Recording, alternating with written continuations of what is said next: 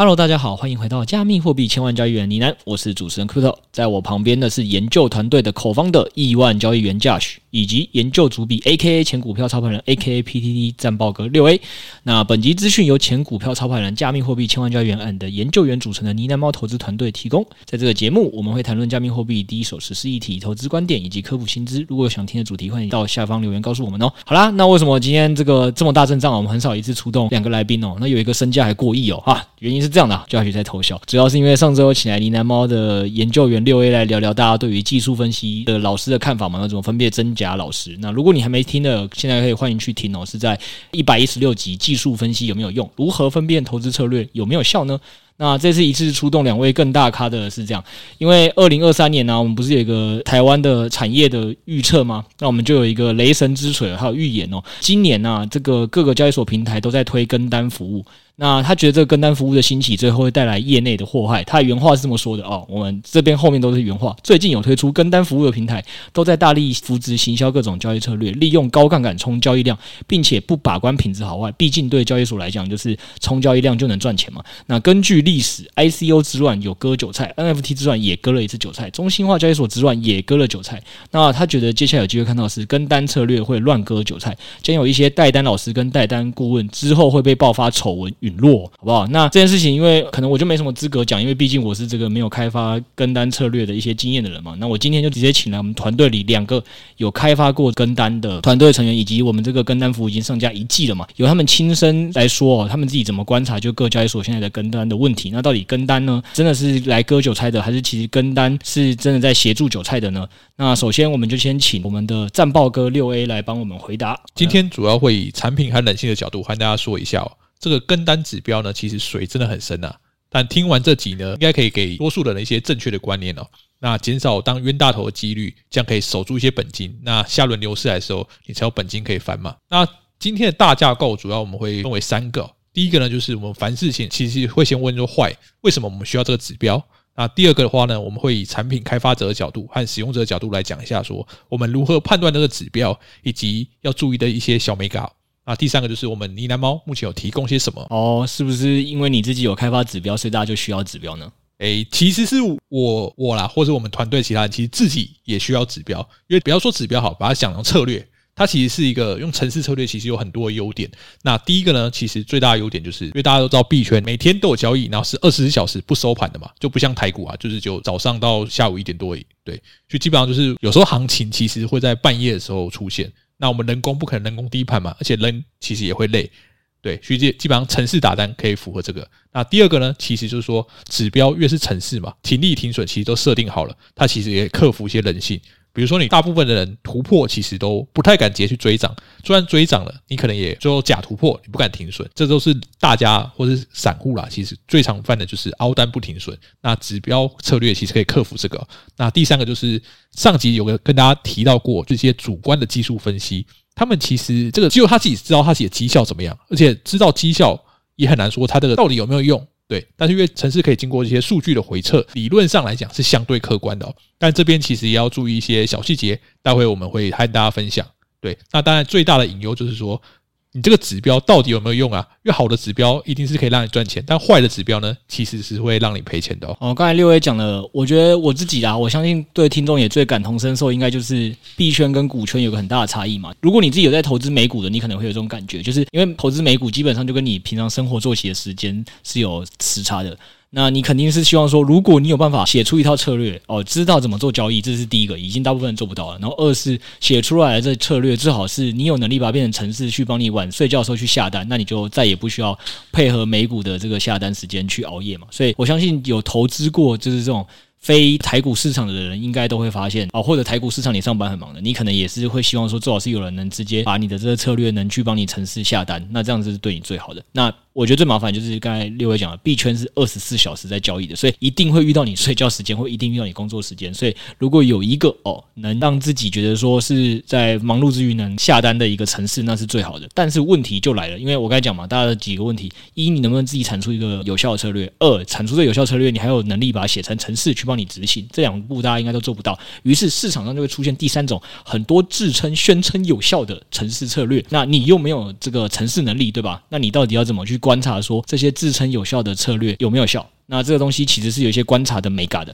那这个部分呢，我们就请来我们家这个亿万交易员 Josh 哦，来跟大家分享一下，说到底要怎么观察。好，那在讲这个指标有没有有效之前呢、就我们可能要先定一下到底有效是什么意思，这样。这边要先跟大家沟通一个观念呢，就其实我们在这个群组也会跟大家分享，就是世界上是没有什么万能的策略啦，不是说哦，任何时候都能够暴赚的策略这样子，因为每个策略都会有就是擅长的盘势啊，和一些不擅长的这个盘整的状况这样子。对，那指标我们通常会分为就是两大类这样子，一个是顺势策略，就刚才六 A 在那个举例的时候讲到，就是可能诶一些散户他在这个突破的时候不敢去追，然后可能又这个要停损的时候又又不敢停损，对，所以这种顺势策略就是可能会。帮用户去做一个动能追突破的方式，做一个进出场这样。对，然后另外一个是逆势策略，就我们会大家比较喜欢的就是狂抄底或者是摸头放空啊。大家为什么会喜欢？是因为它潜在可以获得的那个报酬率是非常高的。就是比如说比特币在六万五啊，不小心做了一个放空，诶，那你可能吃到现在已经赚了八九十 percent。对，所以大家很可能比较喜欢去做一些逆势策略。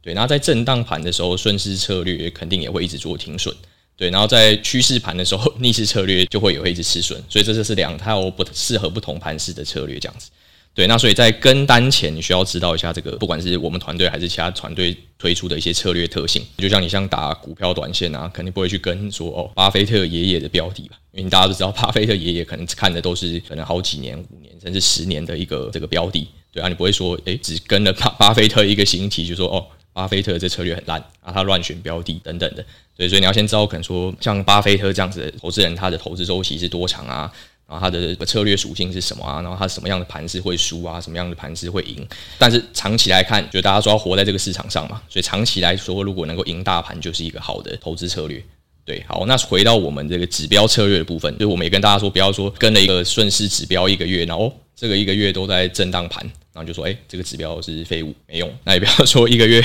赚钱了，觉得哎，可能屌赚了十几趴，就觉得哇，这指标太神啦，然后就想要疯狂加仓。那这个这一件事情，其实我们在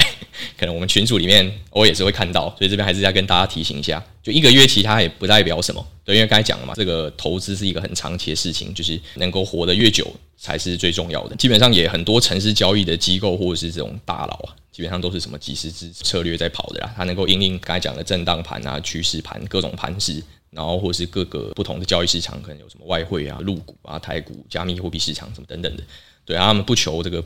这个大暴赚呢，他们希望是稳稳的可以把他的这个资产净值去垫上去，这样子。大概分享一下怎么这样定义有效这件事情。其实我觉得老听众可能听刚刚 Josh 在分享的时候就会。联想到我们之前在讲怎么观察股票技术分析老师的时候，有一点像的一件事情哦。我们那时候不有跟大家讲，你们不要直接看说他赚了多久的时间，因为。可能举例来讲，当初很多少年的股神跟币神嘛，二零二一跟二零二二基本上前半年了。我说二零二二前半年，Luna 事件发生前，只要你敢压哦，只要你不管风险哦，不需要任何策略，理论上你会跑赢大多数的投资人。那像刚 Josh 有跟大家分享，那如果有些人是做长期投资的，那他就巴菲特一定会在这一两年绩效会输给那些哎看起来好像特别这个绩效很厉害的人。但你要先思考，他这个绩效到底背后产生的元素是什么？会不会是因为刚好市场特别？也适合他，所以我们不单只是用时间周期去判断这个人赚了多久的钱，这个指标或人就有用，而是要先去看说他到底经过了几种周期、几种盘势，那他有没有意识到一件事情，就是说不可能有一个策略是可以打遍所有的周期跟盘势的。如果有这件事情的话，有人敢宣称这件事，基本上一开始。它可能就会是有问题的，所以应该是会针对的不同的周期跟不同的盘势会有不同的策略。那刚才教学有跟他讲嘛，真的厉害的人可能是有几十支不同策略在跑，想要 cover 各种状况的，不会是依靠一支。那可能大家听到这边又会浮现到跟上次同样的问题啊，就是说好啦，那这个问题又来了，我们就是没有能力哦观察说哪些策略有效，哪些策略无效，在什么盘势，而、现在还加了城市这项元素。那代表说这件事情难度是拉升的。那有没有一些比较可以适合大多数人的方法？就是说我们在一开始事前筛选的时候就有机会说，呃，可能我没那么懂城市啊，我可能也没有这么懂这些投资策略，但一样能去避免自己踩雷。就是除了跟单后直接看到亏损这种方式，用亏损来实证坏，我们有没有什么其他的观察法？好的，那我这边这个跟大家分享一下，说怎么以跟单者的角度来看一下，说哪些老师可能你踩到雷的几率是比较高的。那我觉得这个事前筛选，我觉得是最重要的，因为这是呃，我觉得避开雷的几率是比较高。对，因为你在跟单的过程中，你可能也需要，刚才像刚刚 Josh 讲的，你要一段时间才可以经历过各种盘势，才知道这个指标策略到底有没有效。那可能你已经损失了金钱以及时间了。所以事前筛选呢，我觉得第一步最重要的其实是观察这个人哦，蛮特别的哦。他名就是策略，为什么我要观察这个人？这个人就是说发起带单的人啊，就是老师。对，为什么呢？一般人其实。专业知识其实没这么充足，我这边就老实讲，就像我没有办法判断一个什么台积电工程师他的制程厉不厉害，他跟我天花乱坠讲一堆，我可能也听不太懂，我只能寻求专家朋友的意见，说，诶，他刚讲那个制程技术到底厉不厉害？对，所以一开始专业知识不足，再第二个指标开发呢，通常都是黑盒子，不会给你透露太多太详细的讯息，为什么呢？因为毕竟有些是 know how 嘛，他不可以告诉你他这个怎么弄，弄了什么参数。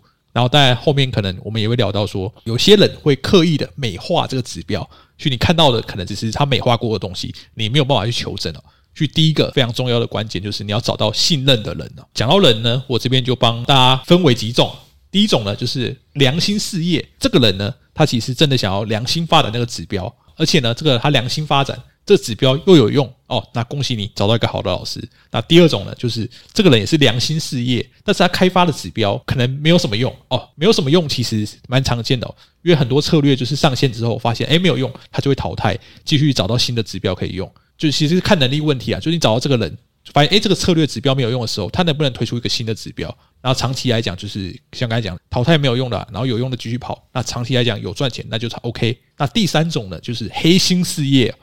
OK，我自己觉得啦，这个黑心事业就像前面讲那个雷神说的，这个其实比例不低。我讲保守讲比例不低，这这个其实就是从头到尾就是来敛财的。那我这边都来解析一下怎么敛财啊。第一个呢，要是我，想要敛财的话啦，我啦，假设我我就会开一堆分身，一堆分身什么意思呢？我就开十个跟单账号，请水军养十个，像是小 K.O 这种名义哦。这样的话可以怎么样呢？就是诶，他十个有多有空有顺势有那种凹单型的。OK，只要一段时间过后，一个月之后，只要有一个暴赚的，他就会拿暴赚的开始吹嘘。OK，那这边成功的这个，他就会吸引到流量嘛，他可以先赚返佣，再赚手续费，双赚。诶，那你会说，诶，靠，那其他亏钱的嘞？啊，其他亏钱的，他其实也有可能赚到手续费啊，有可能可能说，诶，你要用我的链接才能跟单之类的，就基本上怎么样，他都没有赚，而且他还不会损失真的自己的钱，就基本上就是黑心事业，他基本上就会要敛财的手法很多啦，所以基本上就是他 how to lose。我觉得刚才六六位帮大家带到这边，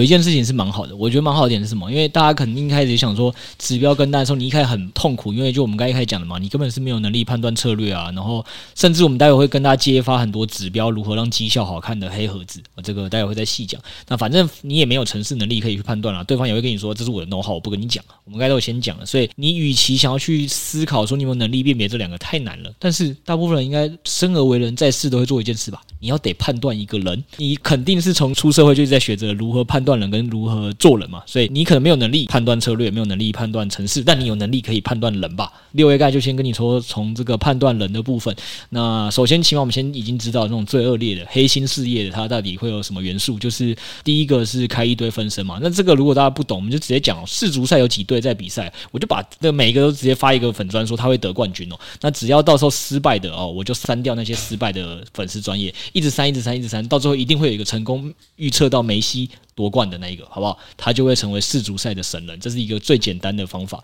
那重点是这样子，对那些黑心老师到底有什么好处？因为反正很简单，他也不需要长期赚钱嘛。一定，我们刚才有跟人讲嘛，有些盘势是一定会适合他某一个策略，只要那个策略真的。让大家被注意到，然后给吹上去的时候，他光收那一段手续费，收到这策略无效钱就赚饱了，然后他就可以再去再用同样策略再去养下一批。所以这件事情就是概率会跟大家讲说，诶，现在其实你已经不需要学怎么判断城市跟策略，你先思考如何判断人。刚才已经讲了坏的部分，那我们现在能不能讲一下？那所以到底如果是你，你要怎么去避开，然后是甚至是有机会找到好的部分呢？好的，那第一个就是从。人的背景来看呢，把它想成算是 KOL 的品牌吧，因为大品牌他们其实相对啦，是相对更爱惜羽毛的。哦他今天不像那个一般人可以开十个粉专，他就一个品牌嘛，对，所以他要承担他作恶的成本是比较高的。那如果策略没这么有效，有可能就是他能力没这么好，并不是故意来割的，所以可能要分清楚，就是故意来割的，那他策略肯定是没什么效。那不是来割的，策略有分有效跟没效，对。但是我们在一定要避开故意来割的这一种嘛，对。就像我们挑买保单跟是去银行买一些产品啊存款的时候，其实大部分人应该都会挑那种大品牌的银行吧，而不可能选一个就是来路不明的人说，哎，我这里有个高额存款，有八趴利息，你要不要来啊？这种，对。那这种就是我们会先避开哦。那第二个其实就是从策略设计来看，那其实这个也是要从人的角度来思考。哎，我们今天换位思考一下哦。假如你是要来割的人，你这个策略你会怎么制定呢？OK，要是我第一个，我的策略杠杆其实会开非常大哦。大家可以看到说，有些跟单平台现在基本上都是二十倍、五十倍的单子这边开。先别说这个策略有没有用，一般人会开二十倍在五十倍在打单吗？这个出发点其实就很怪哦。理论上啊，若以常规来讲，虽然说加大杠杆其实可以让你的资金效率更好，这也代表说就是杠杆越开越大，你基本上就是很容易就爆仓了。就我觉得开高杠杆的，不外乎他可能就是想要刷你的那个交易量。对我觉得这个出发点大部分来讲都是有问题的，因为它大可直接开什么两倍、三倍这种，也可以达到那个效果，而且这样才是就是城市策略比较正向的意图吧，就是让你稳健上去，而不是让你暴赚。对，去开高杠杆的，其实有很大的问题。要小心呐，不敢说策略没有用，但是就是奇怪的人才会想要设定这么高，什么二十倍、五十倍。对，那第二个呢，其实要注意的是策略的交易频率哦。啊交易频率，那些跟单平台其实大概可以看呐，就是交易机会可以看它一天大概进出了几次哦。因为基本上你交易频率非常高的话，大家都知道手续费返佣就是看你的交易量，所以你一天可以刷个五次，那呢它的交易量返佣就很高。那一旦呢，只要这种频率很高的，一旦短时间可能一个礼拜或两个礼拜，只要符合它的盘势的，它这前面高杠杆加上高频率，它的绩效会爆冲的非常快，可以直接吹嘘一波。对，那这边可以直接想成说，假设它有十个策略好了，但是有九个策略都爆仓，高杠杆归零了，但是只要有个策略翻五倍，OK。那那个一一个策略翻五倍肯定成神，但它整体绩效其实是腰斩的，因为九个挂了嘛，就一个翻五倍。对，那这种爆冲的绩效呢，其实也会更有机会曝光在交易所跟单平台平台的排行榜，让更多人看见。所以它这个平台的机制也其实是会让那些想要作恶的人达成这个目的，然后就会高杠杆将它高频率去去刷。所以基本上要割的人啊，他基本上就是开多账号、多策略、超高频加超高杠杆，对，想办法把这几个其中一个弄成神，然后还会上。就是交易所跟单平台排行榜，去归纳一个结论，就是如果看到高杠杆、高交易频率的，就要特别小心。然后品牌又是小品牌，没什么听过的，那这个可能就要先避开哦。看得出来，这个就是产品工程师讲话方式哦，就是很认真的用跟你用人的角度去分析哦。但是刚刚自己说这个 要要懂得看人，也要懂得做人哦。我们再帮六 A 缓解一下，我们一定是看到有些同业哦，那个其实开二十倍、五十倍。诶，我相信哦，他们这个也是有他们自己的 know how 跟策略，所以也不是都有问题。那另外一个是他策略很多，那也可能是他真的是有他的一定的手法。我我相信业内都会有这些良心的开发策略的人啦。那也可能是他能力更好，但是这件事情的问题，就是跟大家讲的东西是，这都是一项一项嘛，就风险指标。如果一个人多策略，然后又开这个高杠杆，再叠加他又是一个没有品牌的路人。就是没有品牌路人这件事情的问题是什么？就是他其实很好，就是放弃 A 品牌再去进一个 B 品牌。你不会想象说什么中信银啊，或者是 Nike 啊，今天会为为了赚你这一次这一年的钱，放弃他这个可能经营了五六十年的品牌嘛？这是这种事情是不可能的。所以大家是要从这些事情一项一项叠加，这个元素越多，代表风险系数越高，但不代表说，哎，中了一项哦，大家就说啊，这个敬而远之。人家跟你说，哎，你那么说这种都是有问题的哦？没有没有没有问题。我们要跟大家讲说，这是风险系数，你要去思考，这是几率问题，就是越多几率就。可能来割的几率就越高。不过上面我们刚才讲比较多都是用人的角度在思考了，因为我们想说这一部分先这样带，大家会比较好快速的了解。当然，这个我们之后就要请更专业的专业，就是城市开发能力跟城市经验的 Josh 来跟大家讲，说那有更多其实非人的因素可以去观察的，这些因素到底有哪些？这部分就是专业的来了，好不好？希望这一 part 不要变上课这样，然后可以让那个 Crypto 来适时的帮我做一个 Q&A，如果我讲的太投入的话。那刚才说要看一些比较专业，那我们先首先可以来看一下，就是第一个是这个这个团队的策略有没有提供一些详细的回测数据啊？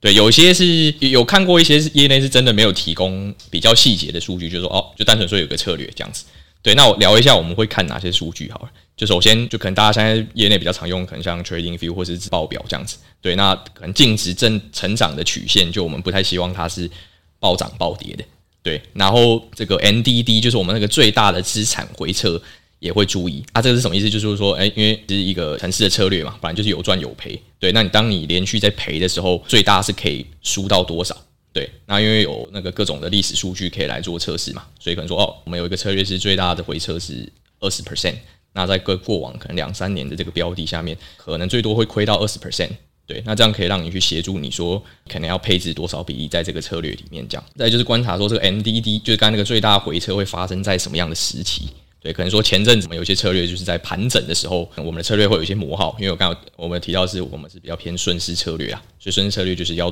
有大波动的时候会比较适合这个策略去赚钱。前面有提到就是说多策略互补的重要性，就可能说哦有顺势有逆势，然后有短线有长线，呃多空都有做，对，那可能基本上它每个盘势它都是有机会赚钱的。对，那绩效不好的时候，希望这些策略能够互相去 cover，让这个亏损能够降低到一个一个大家比较能接受的这个份这样子。另外，我们也可以拿来跟这个大盘的绩效啊，大盘是什么？就是如果以我们加密货币圈来说，当然就是要跟这个我们的王者 BTC 来比较一下嘛，或者说跟一些这个过往的重要事件，因为大家担心，就是说，因为尤其币圈的波动是非常大的，大家可能担心说，哇，这 FTX 事件啊，什么 Luna 事件啊，这些事件到底这策略是不是能活下来啊？对，那这样子是更能够检视这个策略的一些，在如果无法预测的事件下，是不是也会有一个相对稳定的表现？所以可以观察一下，看团队或者策略有没有提供这样的数据。对，然后因为这个毕竟是回测数据嘛，看的是过去啦。当然，我们是想要尝试去预测未来，但这件事情我们可能就要保守一点看待。说哦，这个绩效我们可能要打个七折，然后这个资产的回撤可能抓个一点五倍，可能会是一个比较好的观察方式。这是一个可以初步去观察一下回测数据的方向。OK，然后再就是刚才前面特地强调，就是这个策略特性，就是一般当然，如果团队有直接跟你说策略特性是什么，是最好啦。那可能说，哎，我们是专攻的顺势策略的这个波段单。那理论上这个策略呢，尽量的每一波上涨啊，或者是下跌，它可能都要尝试去进场去吃到一些获利。对，那这个部分可能有些可能团队一开始没有讲清楚的话，那就是要等实际策略上线后，再去由跟单的用户依照就可能说每次进出场的价格和时间。去判断这个团队是否讲的是一致的，或者说这个团队的策略类型是怎么样？可能说哦，团队提供是顺势策略，那是不是在可能说呃，好，最近这个以太有一个一千出头就突破到现在好像是一千四吧？对，那是不是像这种大涨大跌的这种波段行情、突破行情，它都能够尽量捕捉得到？对，所以这边就可以关注一下。其实很明显可以看出来到底是顺势还是逆势这样。好的，我来中途打断，因为待会 Josh 还会再讲两个观察点。那我觉得刚刚上述他讲的东西，就是大家可以要先注意一件事情。我们一开始听大家的策略特性跟数据有没有讲在前？如果一开始就是没有讲在前，那确实问题比较大。为什么他不先讲？因为理论上他开发当下应该就会知道自己是什么，对吧？反正就是这个策略特性呢，肯定他是要先讲在前的。我们可以想一个有趣的事情，就是说，我们可以先想嘛。如果二零二一年，我们刚才一开始讲的二零二一年什么样的策略理论上会赚钱？就是顺势去做这个捕捉牛大牛，比特币那时候直接涨到六万九，然后或者是这个以太给它涨到四千八，那个时候如果他一开始有先跟你讲说，诶，我们家策略是做逆势哦。他这样还赚钱，是不是就有点怪？然后为什么刚刚 Josh 提醒大家说，这个你可以拿这些数据 NDD 啊或绩效来观察，这同样的道理，就是我不可能一开始我先已经跟你公告说我这个是一个逆势策略，就这个逆势策略在比特跟以太在顺势上涨的情况下，诶。绩效反而越来越好看，这个 NDD 都没有回撤，这是不是跟他自己理解的策略逻辑是完全反的呢？那就代表他没有讲真实的话。所以重点是，为什么刚才 Josh 给了大家一个很重要的观察指标：一，你要先知道它的策略特性到底什么。那这个策略特性会对应到它回撤数据的时候的 NDD 是该上的时候它不上，或者是它绩效该好的时候它不好。这些都是讯号，因为跟一开讲警讯，就是因因为跟一开东西讲的不一样，这就是问题。那刚才后面还有讲一个重点，就有跟大家提醒的，也也是我们待会再跟大家细讲。通常回测数据啊，因为某些原因，通常你现在看到这么好看的数据。可能都不会在未来发生，所以绩效要打个折是一定的。那六折、七折，或者是 NDD，你原本以为想说啊，这个人家公布 NDD 是二十趴，那我就觉得啊，反正二十趴我可以承受嘛。但实际上可能到未来会变成三十趴、四十趴，所以这个一点五倍的这个 NDD，你可能要先抓好，会让你在这个观察的时候是比较有容错空间的。那为什么会有这些议题呢？就是教学会在跟大家讲的两个原因，这个可能是跟这个滑价有关啊，可能是跟 overfitting 有关啊，这这些比较专业的名词，请教学来跟我们讲解一下。OK OK，那再把最后两点跟大家讲一下，就一个是前面那个六 A 有提到，呃，可能有些策略是非常频繁在交易的，频繁意思就是它每一单其实持有的时间是偏短的啦。对，那这种越短线的策略，手续费对绩效的影响是非常大的。对，那所以如果有个策略出来，诶，绩效可能还不错，也可以问问说，那这个手续费的趴数是是采用多少的数据来做回测的？对，因为越短线的策略，包含滑价啊、呃手续费影响都会是非常大。所以如果这个回测数据如果没有用一些更严格的手续费来检视，可能有些原本会赚钱的策略，实际上到交易所之后变赔钱，那这个可能就比较比较不好一些。对，那延伸到如果这种高频的策略啊，可能在挑选跟单的时候也要特别谨慎。就它本身没有要作恶，但是因为这种策略失效时损失可能也是会相对较大的，因为就是可能会导致说哦短时间造成比较大的损失这样子。对，所以建议这种部位一开始是可以呃比例可以降低一些。对，因为可能像刚才说，假如举例是这个最大资产回撤是二十 percent 好了，就是不管是谁来说，其实基本上要认为是无效的时候，可能就要靠近这种资产已经回撤到二十 percent 的状况。对，所以这种你肯定已经先亏了一些钱才能反应。对，所以这种比例可能就可以调降一些。OK，那在最后要一个比较重要的观念啊，就是呃，英文叫 overfit，对，那中文就是什么过度拟合，或者听起来这个文绉绉，不知道什么意思。对，简单来说就是策略上会有蛮多参数的，这种就是怕说这种参数去过度给它最佳化。举个简单易懂的例子好了，就诶、可能短中期的这种波段交易，它可能会拿这种两百天的均线当做一个基准。去看说哦，可能价格在两百均线以上，他就做进场；然后两百均线以下做一个出场。结结果回测数据发现，哎哦，这个可以屌赚什么？一年屌赚一百趴。好，那理论上这个状况下改用什么一百九十天均线啊，什么两百一十天均线，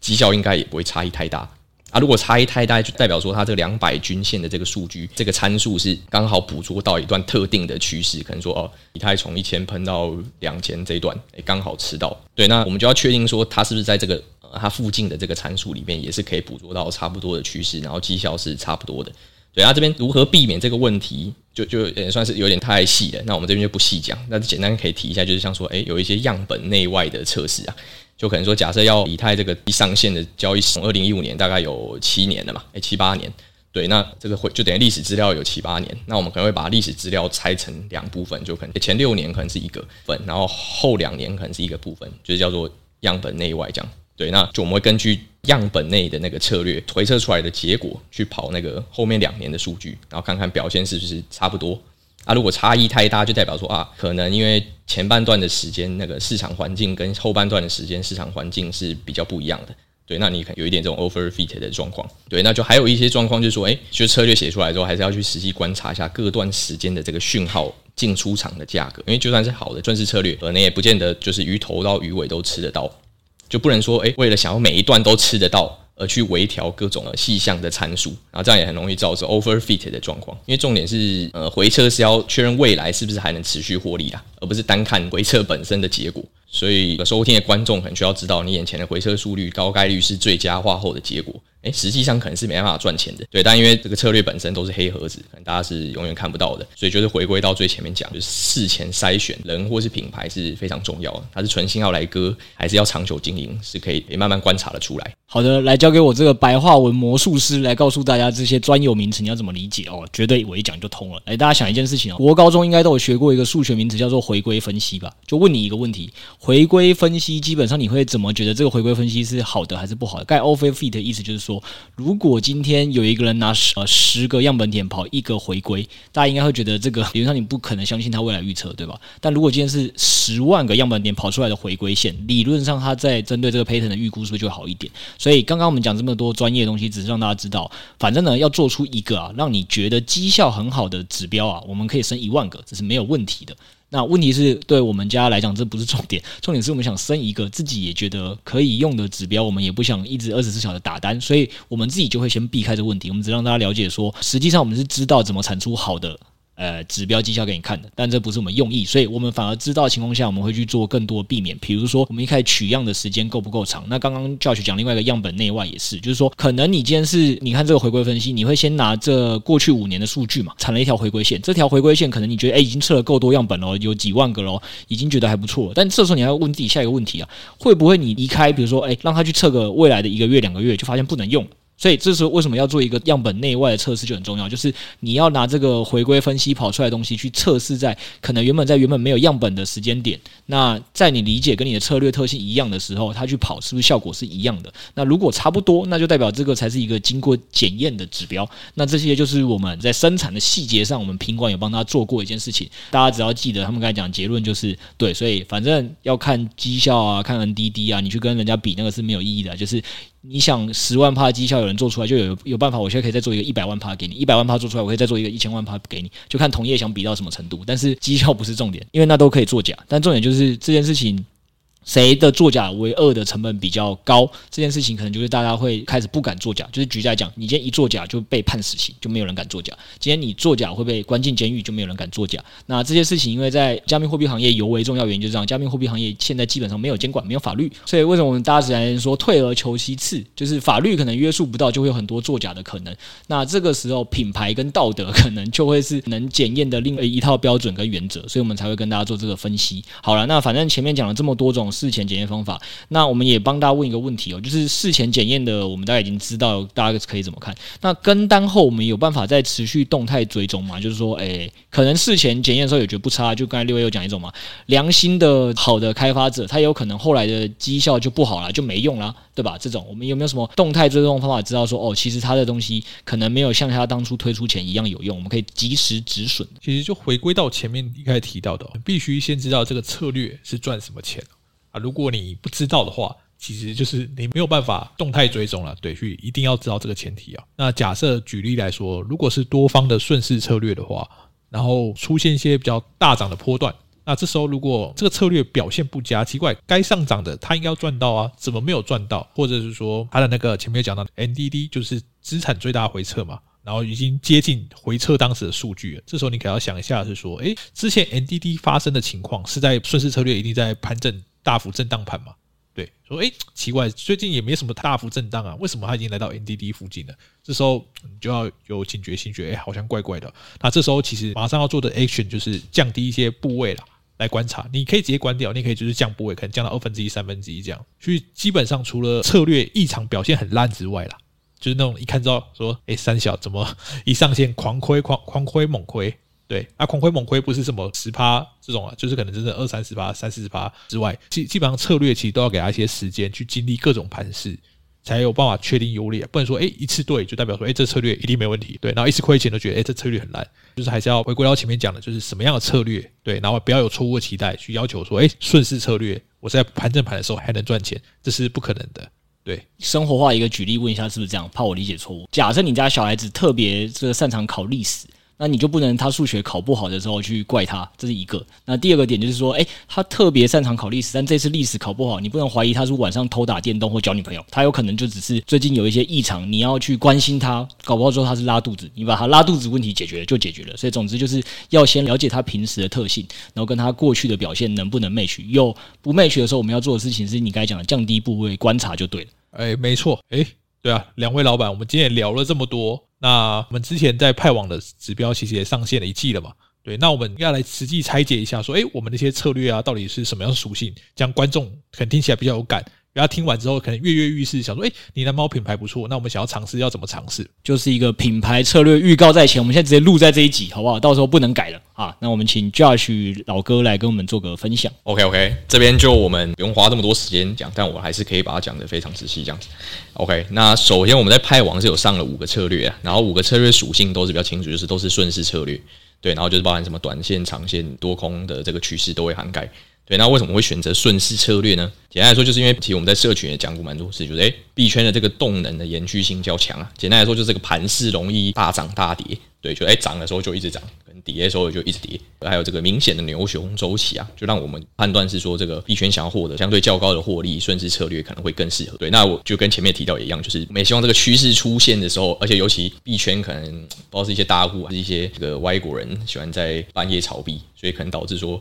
呃，有一些进场时机都是在什么凌晨，什么三四五点，对，那身为这个亚洲的台，我们台湾人可能就没办法参与得到，对，那城市就是他有帮能够协助，就是这个自动进场去追单啊，不然这个手动的时候，哎，可能说一个这个 ETH 今天可能碰到一千四，哎，都已经看到涨成这样，可能大部分人也不敢直接去进场追单这样，对，那这个如果错失这个大趋势的行情，那就会蛮可惜的，相信 就在币圈的这个大部分这个这个用户是有这个经验的。OK，然后另外就是我们在今年会陆续在其他交易所去上线各式多样化指标啊，原因大致上就是几个啦，就自从这个业内这个知名的交易所就是发生一些这个财务危机倒闭之后，那就是大家其实对中心化交易所是信任度是需要再重新建立起来的，所以我们就是打算就是分散各大交易所的风险，分散到每个交易所之后，滑价可能也可以被相对的被去分摊一下。对，那我们下周会在 IB 推出我们的这个新指标啊，猫友的话就可以使用这个期待已久的这个我们叫做 ETH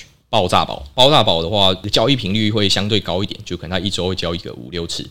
对，那近一年回测的数据就是不杠杆，然后复利的状况大概就是报酬率大概在五十七到五十七左右。对，然后刚才提到的 NDD 大概在六 percent。那所以我们目前是建议一开始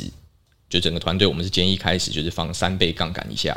对，那当然这个尽管我们在实盘跑的时候去跟回测比，诶，可能数据差异是比较小的，但还是提到这种短线策略，诶，可能滑价对于绩效的影响会是比较大的。对，所以我们会就是建议大家是逐步观察，当然团队也会是观察，然后就是如果放的资金越来越大的话，对于这个滑点的影响会不会也是加剧的这样子？对，那所以借此就是提醒大家，就是哎，反正今天有听到这个跟指标前千万就是不要 FOMO 啊，那这个起始资金杠杆都不要太大，就就算有损失也是一个自己可以控制的一个一个损失。对，然后等到可能观察个一两个月啊，一季以上，哎。发现指标的绩效可能已经比个人手动打单还要好的话，或者说这个在你工作忙真的没办法做协助你做进出场的时候，这时候再慢慢拉高部位会比较适合。好，那今天大家应该也会发现一件事啊，其实群主已经问了我们很久，我包括 DCMA 的时候都会问哦，说哎、我们家什么时候推指标？我们家怎么都一直不去做行销？原因很简单哦，我们家是本着教学的心态，要先告诉你你到底要观察哪些事情，然后二哦，你看今天 Josh 也很勇敢哦，直接出面跟你讲我们家派网的五个指标基本上是顺势，好不好？直接讲了，所以他到时候如果逆势的时候还赚钱，这你就要自己小心，对吧？这是一个。然后第二点是我们连这个 NDD 跟报酬率都先直接讲了，就我们刚才有跟大家讲，在 NDD 跟报酬率好像都有点偏离正常值的时候，这可能你也是要注意。所以我们今天节目录完这个东西，就是要跟你宣告在前啊，我们这个。不是讲在后的，就是先让大家了解了之后，哦，这些东西你再自己去做，你知道怎么观察了，那你也知道该怎么控制损失。刚才 Josh 也跟你说了，最好你先观察个一季以上，你到时候再慢慢放大资金，确认都这个跑得比你自己在手动打单还好的话，情况你再放，这是对你最好的。我们今天真是都已经把我们觉得该观察的、该先讲在前的，我们都已经提醒到大家了。那为什么我们家也不敢这么快就跟大家讲原因？就是刚刚六 A 有跟大家分享，呃，指标绝对不是万能，好学生也是有可能会最后表现不好的，所以我们提醒大家千万不要觉得说哦，呢喃猫听起来过去也都会赚钱，或你看到的某个老师过去都会赚钱或亏钱，你就觉得说这个指标有效或没有效。这件事情你要观察一个人是不是好学生，或者是一个乖儿子，肯定不是用一季来观察，甚至很多时候是半年、一年、两年。那这个观察时间成本当然很高，所以在这个很高的情况下，品牌它是一件很重要的事情，因为要做出一个。呃，我们刚才跟大家讲的绩效好看的指标是一件太容易的事，那最大回撤很低也是一件很容易的事。那既然你需要花一到两年时间，然后你自己可能也没有这个专业能力去判断的话，那我先提醒大家，你先不要转短视近利。短视近利的意思就是说，你不要现在为了追求这个短期的绩效，就去选择一些高风险的投资项目。你在传统世界里的银行啊，或者是买 ETF 的时候，你不会这样做。那我们希望你们在面对指标，也可以有一个成熟的心态。那这件事情为什么我们家很敢讲？我们家的指标的品牌这件事情原因就是这样，因为我相信大家在这一年半也看到了，就是我刚有跟大家讲嘛，NFT 老实说是一个没有法律可以管的东西。那在一个没有法律可以管的情况下，已经很多同业都选择在 Soft Rug 的状况底下轻松赚快钱的道路上了。但应该看得出来，呢喃猫是在这个过程中反而是把我们家的 NFT 当做品牌在经营，然后一直想办法去输出新的策略啊，让这边的赋能越来越好，或者是说去自己提升我们的投资的能力，去让这个群友即使在二零二二明明很明显市场在逆势的情况下，我们还是很想办法的努力让大家赚钱。那这些一再都会显示一件事情。就是。我想也是大家最关心的问题。你存银行或你存 FTS 交易所，当初都最怕就是这个银行或 FTS 交易所直接 rug 啊，你的钱就不见了。你原本只想赚利息，结果本金都没了。这二零二三年市场会不好的情况下，你肯定更不想让你工作赚的辛苦钱不见。那这件事情就是呢喃猫在过去的几年哦，市场不好的时候，实际证明给你看的，就是 我们没有去选那些轻松的道路，我们基本上是找一个不断的加加强自己公司的财务的稳健度啊。那我们找来了 Josh 合伙人呢，也是在一个逆风的状况下。他五月才选择加入，那基本上已经是 Luna 崩跌之后了，好不好？这个看到了前方危机重重，还想要带领大家一起往前，这就是呢喃方一直在做的事情。那反正二零二三年的盘势再惨，我想也不会比二零二二年惨到哪了。FTS 也挂了，Luna 也挂了，三 AC 也都挂了。那我基本上呢喃猫还在不断的前行，就是盘势不好的时候，我们还是坚持在优化自己的产品跟提升我们自己的投资能力。那所以我们也希望哦，我们把这样的能力跟品牌，让更多的陪伴群友在二零二三年之后，透过我们的指标，让你的资产稳健是会成长的。那最后讲完这些，我也是要跟大家还是再讲强调一句，我们今天一直不断跟大家提醒，指标这个东西呢，绝对是短期啊、是有可能表现不如你预期的，不可能是一个东西一放就会赚钱的。那甚至有可能一季亏个二三十趴。都有可能，所以你要先自己思考，在你信任度没那么高之前，或你观察时间不够高之前，先不要想绩效。你就算是相信你那猫品牌，我们也鼓励你先少放一点钱在这里面。那放总资金二十趴以内的钱，可能会对你是一个比较好的。那如果你觉得甚至二十趴太多，你要再往下继续放更少去观察都可以，至少要观察个一季两季以上。那刚才教授跟你讲一个重点哦，你自己去跟自己的打单绩效做对比哦啊，如果你觉得有比你打单绩效对比还强，或者是你很确定说，哎。确实，呃，我们家的策略很多单是在你工作的时候，或你平常根本不敢追或不敢卖的地方都卖了。那事后。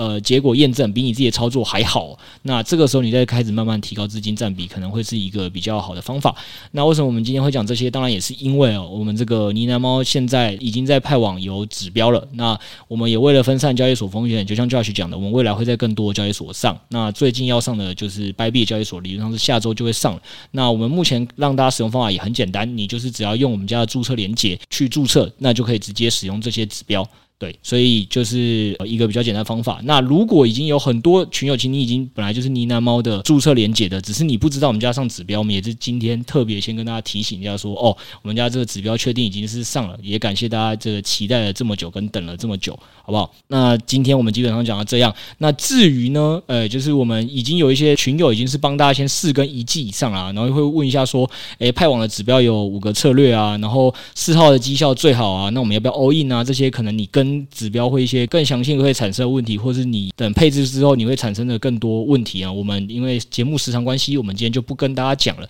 那欢迎大家直接哦，放了资金来观察的过程中有任何的疑问哦，直接来在我们的群组，不论是公开赖群还是地区群，直接来跟我们私讯跟交流。我想我们这些人应该都很乐意的在这个群组里跟大家做个回答。毕竟我们品牌已经做成这样，我们也不想随意的再舍弃这个品牌哦。所以大家基本上呃，在我们这个群组里。问的任何问题，我们基本上也是尽力跟大家做一个 Q&A，让大家都可以看得到。那今天因为节目的关系，那也在这边要祝大家新年快乐。因为你听完的时候，应该已经是倒数两集就要过新年了。大家二零二二年辛苦了，二零二三年让呢喃猫陪着大家一起赚大钱。好，一人一句吉祥话结束今天，请 Josh 先开始。OK OK，今年是兔年嘛，那这个就是祝大家接下来几年都赚钱赚到兔。哎呦，这个不错哦，不知道六 A 能不能产一个更好的哦。跟着呢喃。How to lose？好的，有 lose 的部分，我们再自己找六 A。那以上，哎，就今天节目就到这边，谢谢大家，大家下次见，拜拜，拜拜，拜。